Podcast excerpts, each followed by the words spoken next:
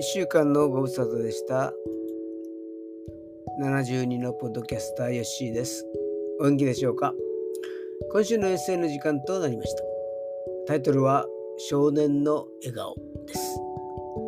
今回130回目となりました。よく続くものではありますが、まあ、これも主の恵みと思っています。えー、最近の技術の進化は凄まじいものがあります。特に AI の進化は著しいものがあります。私も使っていますけれども、素晴らしい答えが返ってくる時があります。すべて受け入れるつもりはありませんけれども、便利ではあります。今に頭の中の思いが外に流出できるようになったら、これは大変ですね。このエッセイは2012年9月の作品です。頭の中の思いが他人に知られない時代の作品であります。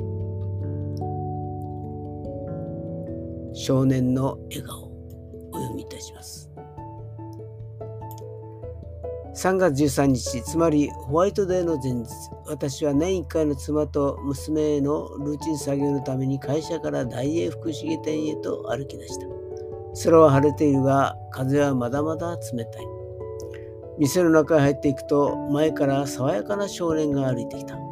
私服なので年齢は定かではないが中学生のように見受けられる。その顔が遠く何かを見つめているようで微笑みを含んでいた。その笑顔のなんと可愛く爽やかなことか。見ると右手に小さな紙袋。彼の後方にはホワイトデーの特設販売所。なるほど。遠く見つめていたのはバレンタインデーにチョコをもらった彼女の顔。にやけていたのは渡す時を想像していたのだろう。そんなことを考えてたらすれ違いざまについ吹き出してしまった。その時買い物をしていたおばちゃんと目が合ってしまった。にやけている私の顔を怪げそうに見ていた。やばい。このおばちゃんはきっとこう考えているに違いない。このおじさんなんでにやけているんだろう。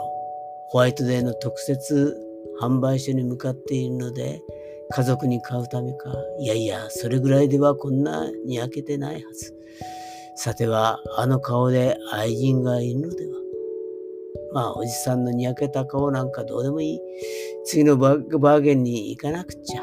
ああ、忙しい、忙しい。にやけた顔のやり場に困りながら特設販売所へと向かった。あの少年はどんな商品を選んだのかと思いつつ物色していたが、完売の札がやたらと多かった。結局、値段も商品も思い通りとはいかず、妥協に妥協を重ねたものとなってしまった。私の帰り道はあの少年の爽やかな笑顔とは裏腹になんだか寂しいものとなってしまった。60過ぎた男の頭の中がこんな風に考えているとは決して人には言えたものではない。以上です。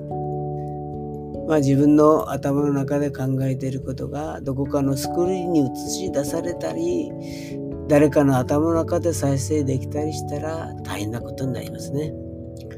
そんな時代が来るのでしょうか。来てほしくはないものです。